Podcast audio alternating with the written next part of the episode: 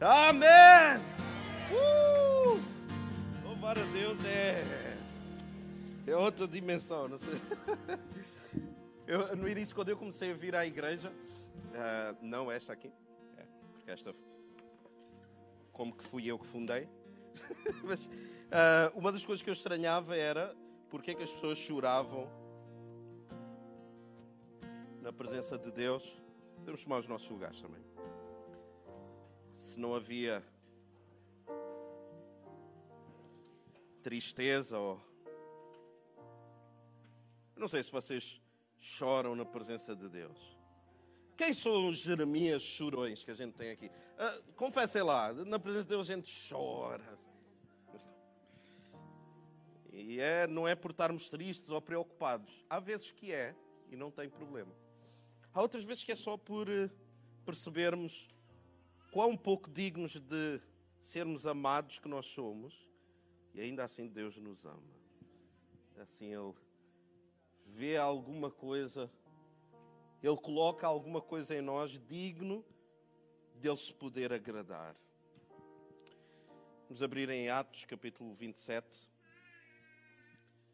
E eu gostava de, de ler algumas porções da palavra e, e passar para vós alguns princípios. E diz assim: E após muito tempo sem comer, Paulo se pôs de pé no meio deles, eles estavam num barco, e chamou-os a atenção, admoestou-os, dizendo: Senhores, devíeis ter dado ouvidos aos meus conselhos, pois dessa forma teriam evitado este dano e prejuízo. Um, Deixem-me só contextualizar. Então, Paulo, ele, uh, ele é um prisioneiro, ele vai viajar até Roma, ele marcou uma audiência, vamos dizer assim, com o imperador.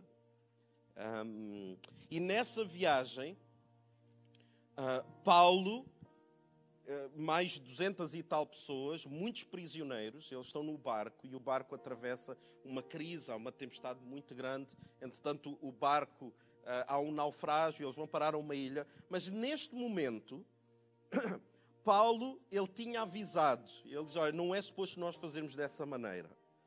Só que não lhe deram muita atenção e então a tempestade chegou. Então o meu primeiro ponto, o meu primeiro princípio que eu gostava de partilhar convosco é o seguinte, não enfrentes tempestades desnecessárias. Ele, quando se levanta, e ele diz: Vocês deviam me ter ouvido. Eu avisei-vos que isto ia acontecer. Eu avisei-vos que se vocês fossem por aí, isso mais tarde ou mais cedo, isso não ia dar resultado. Mas no versículo 11 do mesmo capítulo, está aqui a razão pela qual eles estão nesta embrulhada, porque diz assim: Mas o centurião, era o responsável do barco, dava mais crédito ao piloto e ao mestre do navio do que aquilo que Paulo dizia. De novo, não enfrentes tempestades desnecessárias. Vai haver muitas vezes na vida onde alguém vai ter um conselho precioso da parte de Deus, pessoas, homens e mulheres de Deus, que te vão dar um conselho e tu vais dar mais importância a outros conselhos do que aos homens e mulheres de Deus, e podem ser os teus pais, podem ser o teu líder de grupo de crescimento, pode ser o, o teu pastor, seja quem for. Há uma série de tempestades na nossa vida que nós podíamos ter evitado, que eram desnecessárias, se nós dessemos mais crédito ao que Deus diz do que aquilo que é dito no mundo. Se eu pudesse fazer uma, uh, um déjà vu das vezes que, uh, no meu caso, eu disse: Olha, não é bom que assim seja. Não é porque é a minha opinião, porque a palavra não contém esse tipo comportamento. E lá mais para frente pode demorar dois, três meses, dois, três, quatro, cinco, seis, não importa. Eventualmente a palavra de Deus se cumpre. E a pessoa está a enfrentar uma tempestade que era desnecessária. Então não percas tempo, não enfrentes tempestades desnecessárias. Mas o segundo princípio é este: não enfrentes a tempestade sozinho. O que é que acontece? Eles estavam aflitos no barco e no versículo 30 diz assim: E aconteceu que alguns marinheiros, aquilo estava mesmo mal, e alguns marinheiros, tentando escapar do navio, ou seja, eles perceberam: isto aqui vai abaixo, isto aqui, vamos morrer todos. E eles fingiram, veja o que é que diz o resto do texto: começaram a baixar o bote salva-vidas ao mar, a pretexto, disfarce, de lançar âncoras pela proa. Ou seja, eles começaram a deixar uh, o bote salva-vidas descer do barco e se alguém lhes perguntasse, eles, não, não, não, nós estamos só uh, a lançar uma âncora. Porque eles queriam saltar fora do navio. E vejam o que é que Paulo diz. É tão interessante este princípio de unidade, deles não estarem na tempestade sozinhos, não ser cada um por si. Versículo 31 diz assim: Então Paulo declarou ao centurião, ao responsável e aos soldados: Caso estes homens não permaneçam conosco a bordo, vós não podereis ser salvos. Nós estamos nisto juntos. A igreja, o cristianismo, não é para ser vivido a solo. Não é para viver cada um à sua maneira. Não é cada um viver de forma isolada desde o mais pequeno até ao mais velho, isto deve ser uma lição que nós aprendemos cedo e rápido. O cristianismo não é a solo. O cristianismo não é para viver de forma isolada. Não é para saltar fora do barco. É nós estamos nisto juntos. Querem um exemplo do que é que quer dizer estarmos juntos?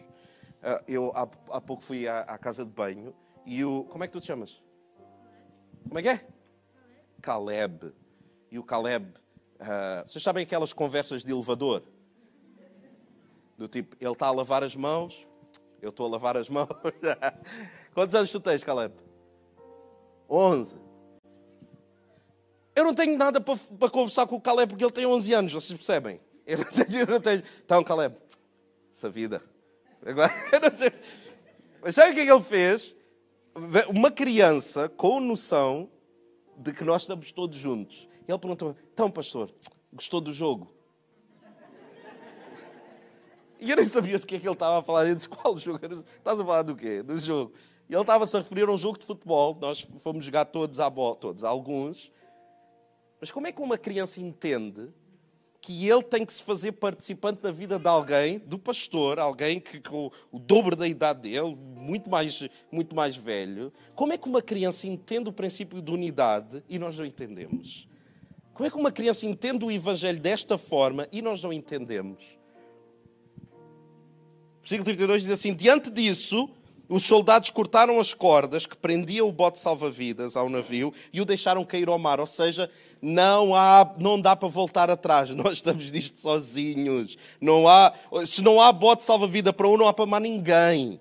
Se nós vamos sofrer dificuldades, vamos sofrer dificuldades juntos. Ninguém abandona o barco. Não vamos enfrentar esta tempestade sozinhos. Eu acho este princípio incrível. Agora, como é que nós aprendemos a ficar no barco? Há um princípio muito bom aqui em Isaías 58, 13, eu vou ler para vós, em que há, um, há uma conversa entre Deus e o povo, e o povo está a queixar-se a Deus, a dizer: Nós estamos a fazer tudo correto, nós estamos a fazer tudo correto, tudo o que é suposto, mas tu não estás a reparar, tu não nos estás a abençoar. Nós estamos sempre nas mesmas situações. Tu parece que não te lembras de nós. Tu estás esquecido de nós. E Deus começa a falar e Ele começa a dizer assim: vocês estão a fazer o que é certo, mas da maneira errada. Vocês estão a fazer o que é certo, mas com uma postura errada. É como se Ele dissesse a cada um de nós: sim, tu estás a ir à igreja, mas tu não estás com boa postura. Tu estás a vir, sim, tu estás a ler a palavra, mas não estás a ler com carinho. Tu estás a lembrar de pessoas, mas tu não estás a lembrar com gratidão. Sim, tu estás a abençoar pessoas, mas tu não estás mesmo com o coração no que tu estás a fazer. E depois ele começa a falar sobre alguma coisa que tem a ver connosco, com igreja local. Ele diz assim: Se vigiares os teus pés, a fim de que não profanes o dia agradável do Senhor, ou seja, no nosso caso é o domingo. O dia agradável do Senhor é o dia que nós tiramos para estar juntos. Durante a semana nós temos um dia. E ele diz: se, se tu vigiares os teus pés para não profanares esse dia e para não fazer o que bem quiser, o que tu bem quiseres no meu santo dia, se considerares, pensares e chamares ao dia do Senhor de dia delicioso. Eu vou à igreja, vai ser delicioso. Porquê? Deus está lá. É o dia em que eu consagro a minha vida, a minha família, o meu negócio, as minhas ambições, seja eu dedico isso naquele dia a Deus. Esse dia não é um dia de canseira, é um dia delicioso. Eu alegrei-me quando me disseram: Vamos à casa do Senhor. Se considerares e chamares o dia do Senhor de delicioso e honroso, o santo dia do eterno, e se o dignificares, ou seja, não é vir à igreja, é realmente estar com prazer. Mal posso estar, mal tenho tantas saudades de estar com aquela malta. Eu tenho tantas saudades de estar na comunhão dos santos. Se o dignificares deixando de seguir os teus próprios caminhos, de fazer o que bem desejas e de falar de forma irrefletida. Então, vejam só a recompensa. A recompensa, isso é o meu filho que está a fazer barulho, né? vai estar debaixo de água. Um, ou seja, a tua postura perante o que acontece ao domingo tem uma recompensa que é então encontrarás o Senhor, encontrarás no Senhor a tua grande alegria. Não enfrentes a tempestade sozinho, a igreja local é para ti. A igreja local é para nós enfrentarmos tempestades, mas não sozinhos. Número 3, não enfrentes a tempestade com vergonha. Ouçam com muita atenção isto. Não enfrentes a tempestade com o sentido de vergonha. Sabe o que é que aconteceu? Aquilo deu mesmo raia, o, o barco encalhou e eles tiveram que ir para a praia, eles tiveram que ir a nadar. Só que havia alguns que não sabiam nadar, como é, por exemplo, o meu caso. Eu sei, eu não sei nadar, eu disfarço bem, mas eu não, eu não sei nadar. Eu mergulho, fico debaixo da água, dá estilo. Mas se eu percebo que não tenho pé, eu penso, eu vou morrer aqui.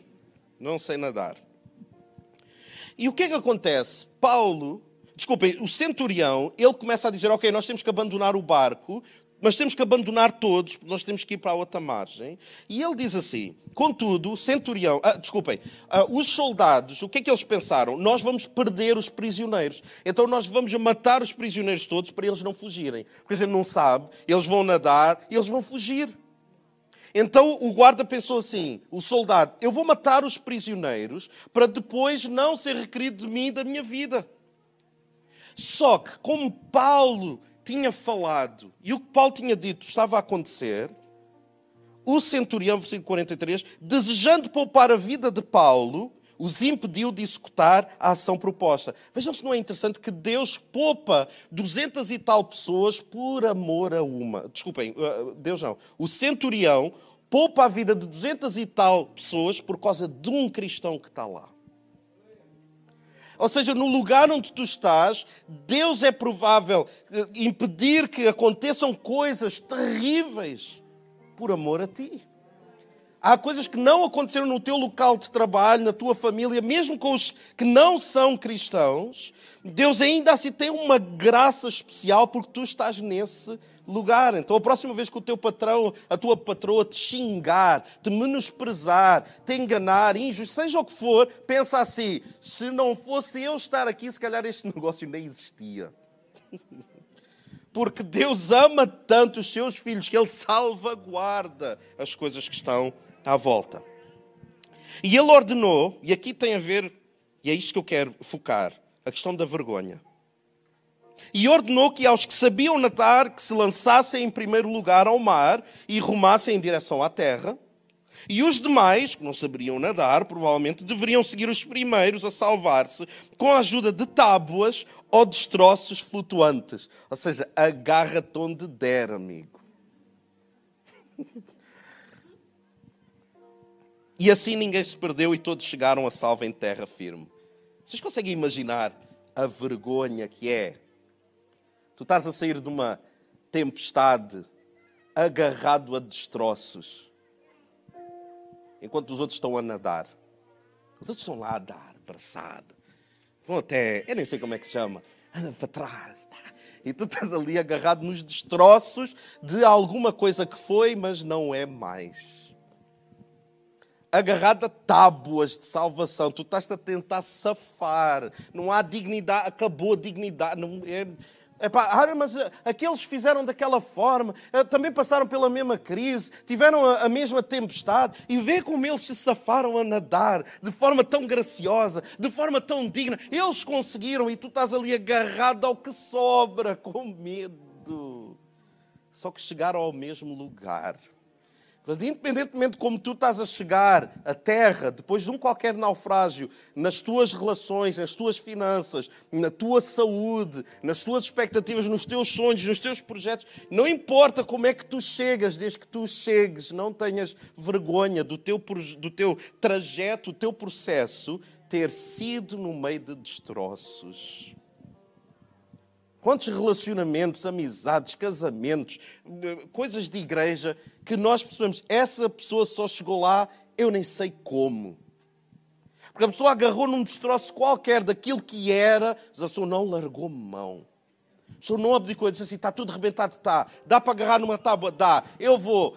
O problema é que começamos a olhar e a comparar os outros e ficamos com vergonha. Porque nós queremos enfrentar a tempestade com dignidade de cabeça erguida. Eu consegui como o outro conseguiu. Houve este problema no meu relacionamento, na minha vida, na minha saúde, mas eu consegui, eu estou aqui, eu nunca fraquejei. Então, há uma mística na humilhação de nós percebermos assim: eu agarrei mesmo aos destroços.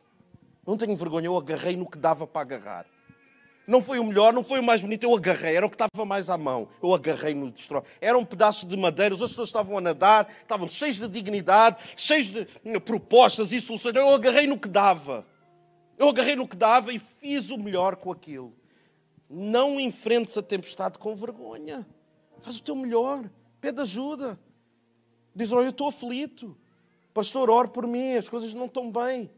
Perde a vergonha. No meio da tempestade não há lugar mais para vergonha.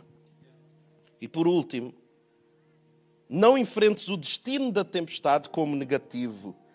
Eles foram parar a uma ilha chamada Malta. Diz assim, versículo 2: Os habitantes da ilha demonstraram, isto é Lucas que ele está a escrever, demonstraram impressionante bondade para conosco.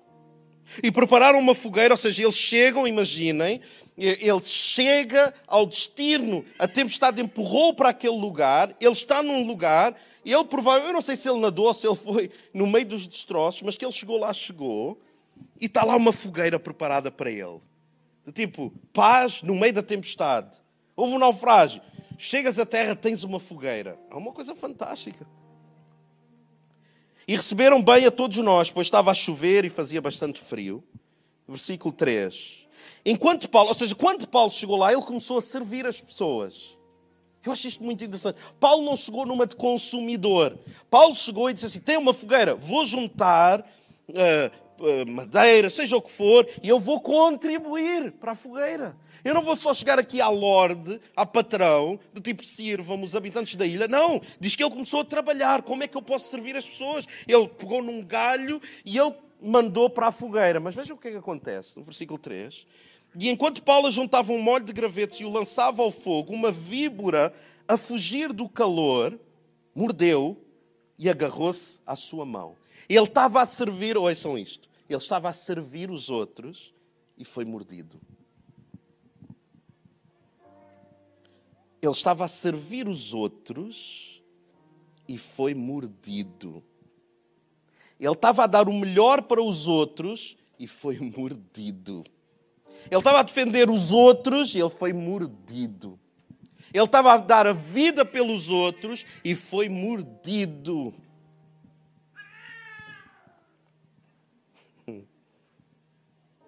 Uma coisa interessante é que as víboras, quando aparecem, é porque fogem do calor, neste caso. Muito o que acontece na sociedade, muitas coisas onde as igrejas e as nações são mordidas, é porque de alguma forma há muito calor e as vibras começam a saltar cá para fora. Então não é uma coisa má, não é necessariamente uma coisa má quando a igreja é atacada, quando os nossos valores são atacados. Quer dizer que de alguma forma há calor aqui. E as vibras têm que se manifestar e tentam morder. E nós vemos isso na política, em todas as nossas relações sociais, cada vez. Ouçam, isto está tão agressivo que eu estava, uh, eu estava no Zoom Marine uh, e estava a ver o, o, espetáculo dos golfinhos. Eu, ao entrar, eu até pensei, eu não sei como é que isto ainda existe, com tanta sensibilidade, do tipo a, a amestrar os animais. E ouçam, não sou contra nem a favor, é-me irrelevante. Eu fui lá por causa da minha filha e aquilo é muito fixe. Quem não gosta, está tranquilo, está bem? Eu só estou. Mas, entretanto, eles iam falando. Não, não era dos golfinhos, desculpa, era das focas e dos leões marinhos. Uh, e, entretanto, eles iam falar: Ah, agora veio uma foca que veio uh, de tal continente. E depois aparecia um personagem a fingir que era desse continente, não é? Entretanto, apareceu o quê? Uma foca que veio de onde? Da África. E apareceu quem? Um caucasiano, uma branca. Houve pessoas que se levantaram Onde é que já se viu um branco a representar a África? Foram embora. Eu fiquei, putz, mano, não há africanos brancos. Não há africanos brancos. Ou seja, a coisa está tão sensível que tu pões a mão um bocadinho de fora, levas logo. Tu dás uma opinião sobre, não, eu concordo, eu acho que o casamento deve ser assim entre um homem e uma mulher. Eu, eu, eu, eu acho que se a Bíblia, a Bíblia diz que a homossexualidade não é o ideal de Deus para o homem. Ui. Só que nós, como igreja, não podemos baixar a fasquia daquilo que a palavra diz, com medo de alguma vibra sair de fora do calor e nos morder. Que morda! Que morda! Nós não temos que ter medo disso. Nós temos que defender o que a palavra diz. Então ele foi mordido enquanto servia os outros. E diz assim no versículo 4: Assim que os habitantes da ilha viram que aquela cobra. Eu não sei se vocês imaginam Paulo com uma cobra no braço. E naquele momento está todo a olhar, está toda a gente a olhar. E veja o que é que eles dizem. Uh, comentaram uns com os outros. Não ajudaram. não ajudaram, mas comentaram. Isso aqui eles deviam ser cristãos também, crentes de igreja, né? Não, não ajudam. De outras igrejas, da CCLX não, né? Comentaram uns com os outros, com toda a certeza, esse homem é um assassino. Pois, tendo sido salvo do mar revolto, a justiça não lhe permitiu continuar vivendo. Eles não ajudam, mas têm uma explicação para cada mordidela. Aquelas reuniões de oração, noutras igrejas, né? Do tipo, as pessoas reúnem e dizem: Vamos orar pela irmã uh, uh, Joaquina. De certeza que não há. Há aqui alguma irmã Joaquina? Não há. Ok. A irmã Joaquina. Vamos orar? Aconteceu uma coisa muito complicada. Mas vamos orar, vamos orar. Mas eu cá tenho uma explicação para o que aconteceu. Ou seja, nós todos temos explicações para o que acontece na vida dos outros, para as mordidelas na vida dos outros. Pois, uh, uh, eu sempre desconfiei que ele era assim. Uma vez que ele, quando entrou na igreja, ele deu-me assim um olhar e eu percebi: ah, ele é esse. Ah, ela, ela, pois claro, ela, eu, eu sempre desconfiei. Eu acho sempre curioso que quando há qualquer miséria no mundo evangélico, por exemplo, um pastor que se divorcia há uma, uma mulher que trai o, o, marido, qualquer coisa, qualquer desgraça que existe. Alguém sempre diz assim: Ah, eu, eu, eu sempre tive uma impressão. Eu, aquele casamento nunca me convenceu. Ou seja, as pessoas têm uma explicação para cada mordidela. Não é interessante isso? Por exemplo, de certeza que ele é assassino. De certeza que ele é assassino. Contudo, Paulo ele não ouviu, ele não ouviu, Lucas ouviu, não necessariamente Paulo ouviu. Contudo, Paulo, sacudindo a cobra no fogo, não sofreu mal algum. Tu não morres da mordidela, ouçam com muita atenção, tu não mordes da mordidela de uma cobra, de uma, de uma víbora, tu morres do veneno. Então Deus não impede que tu sejas mordido, mas Ele impede que tu morras do veneno. Então, se há ou não há mordidelas, há. Há coisas difíceis que nós temos que aguentar? Há. Mas Deus não vai permitir que tu morras desse veneno. Ele vai permitir que tu morras quando Ele decidir. Não é por uma qualquer vibra ou uma qualquer circunstância. Ele permite a mordidela, mas Ele não permite que tu morras desse veneno. Então sacode a víbora. Sacode a ofensa que alguém te fez, sacode essa tristeza, sacode, faz isso, põe de lado. Não faças o que algumas pessoas fazem, que têm víboras de estimação no braço. Que quando tu te encontras com essa pessoa, tu sabes que ela tem aquela vibra no braço. E tu perguntas, mas isso é o quê? Não, isto aqui ninguém me tira. Isto é a minha vibra de estimação. Porque o meu pai uma vez disse-me eu não esqueço. O meu irmão disse eu não esqueço. O irmão lá na igreja disse eu não esqueço. Aquele sócio disse eu não esqueço. A minha esposa disse eu não esqueço. Bababé, não esqueço. Tem víboras de estimação. Não, sacode isso. E não, sacude, não sacudas para um lado, assim para o lado. Não, manda para a fogueira. Tu estás no meio do louvor, a coisa está quente. Manda a vibra para lá. Enquanto tu estás a cantar, diz: Senhor, eu entrego-te esta, esta dor, Senhor, eu entrego-te esta, esta ausência, Senhor, eu entrego-te esta indiferença que está no meu coração, Senhor, eu entrego-te esta ofensa, eu entrego-te esta coisa incompreendida que eu tenho dentro de mim, Senhor, eu entrego-te. Não é entregar à esposa ou ao esposo, ou sequer ao pastor, é entregar a Deus. Sacode isso, manda isso embora, não, não, não fiques ali a nutrir a vibra, a pôr tipo uma seringa a alimentar.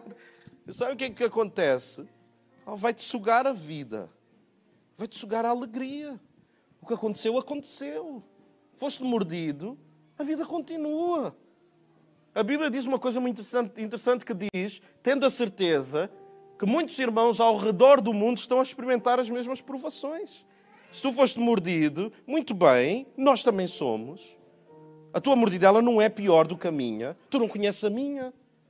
Tu não conheces a mordidela da pessoa que está ao teu lado, tu sabes lá. Depois da tempestade, ele pensa: eu não morri no naufrágio, não vou morrer agora com uma víbora. Ah, não vou morrer por causa disso. Já, se era para morrer, era lá atrás. Se era para morrer, era naquela, naquela altura sim. Naquela altura estava. Ah, uma víbora. Ah. Bola para frente. Frente é que caminho, larga, larga a mão disso. Depois da tempestade, Deus dá-me capacidade de sacudir o que faz mal. Depois de enfrentar uma tempestade, naufragar, passar pelo inferno e continuar a passar, não estagnar. Há pessoas que estão a passar o inferno e o que eu digo sempre é: estás a passar pelo inferno, continua. Não fiques ali, não, continua.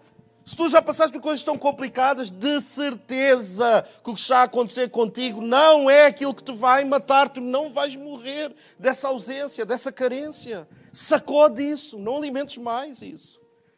Podemos fazer alguma coisa. Levanta lá a tua mão direita, só porque sim, porque é bíblico. Levanta lá assim a tua mão direita e diz assim comigo: Deus deu-me a capacidade de sacudir qualquer mal se tu crees nisso, vamos dar uma salva de palmas a Ele no nome de Jesus.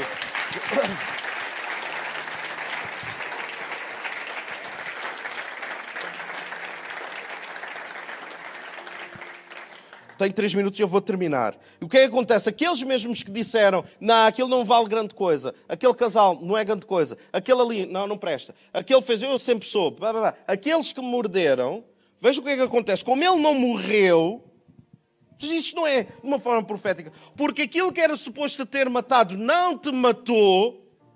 Tu estás a dar testemunho para os outros, porque eles estavam a observar Paulo. E ouçam com muita atenção: uma coisa é tu seres mordido no privado.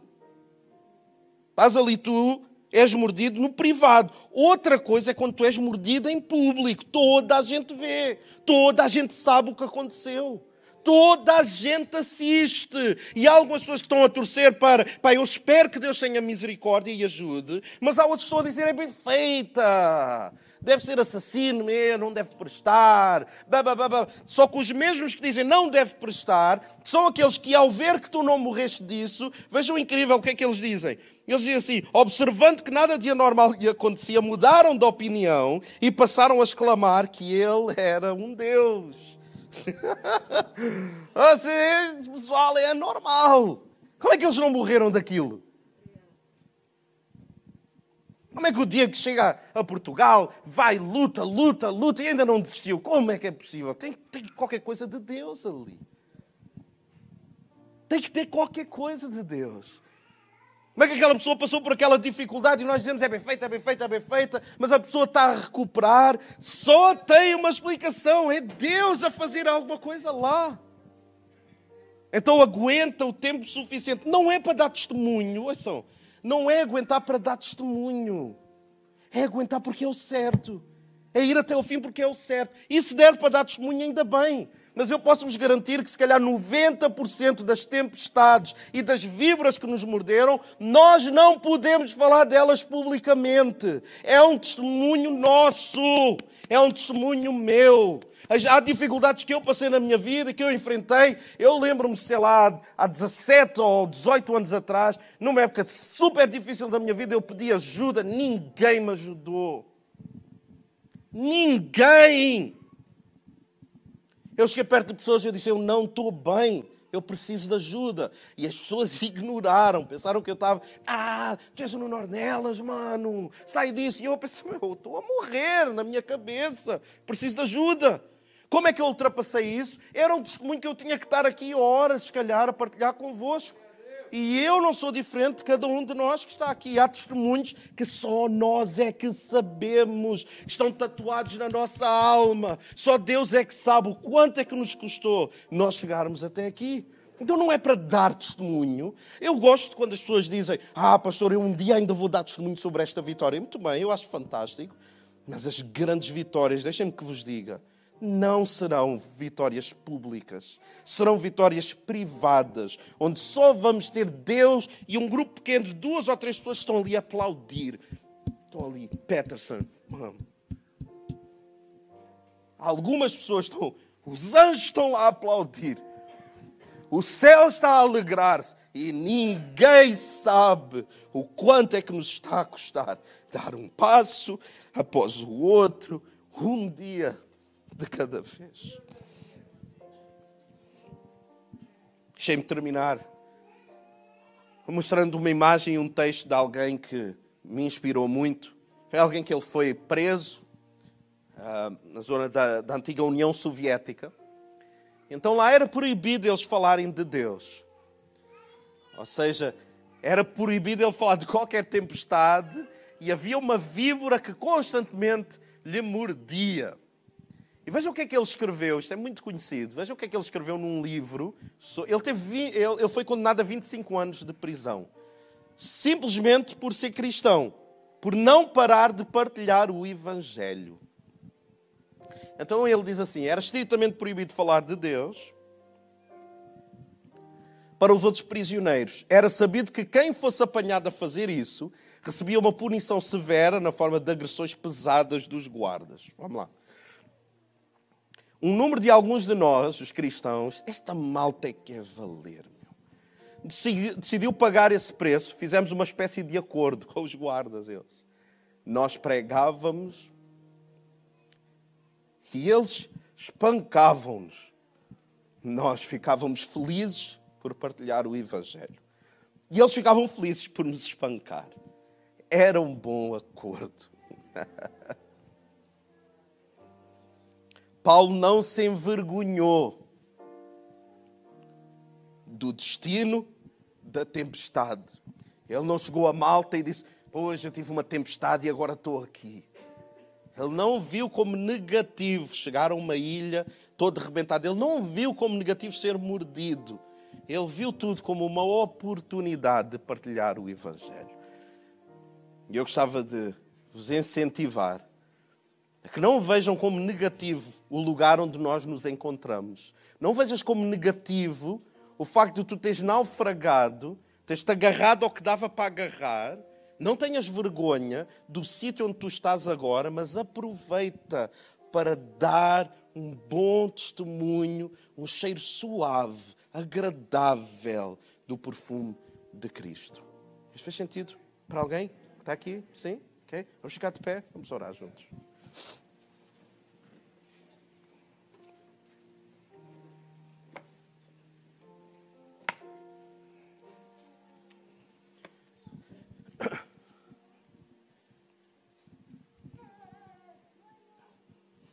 Só que tu pudesses dizer a três pessoas que estão aí perto de ti, com a distância social requerida, mas que tu pudesses dizer a três pessoas assim: Eu cheguei até aqui. Diz lá isso com fé.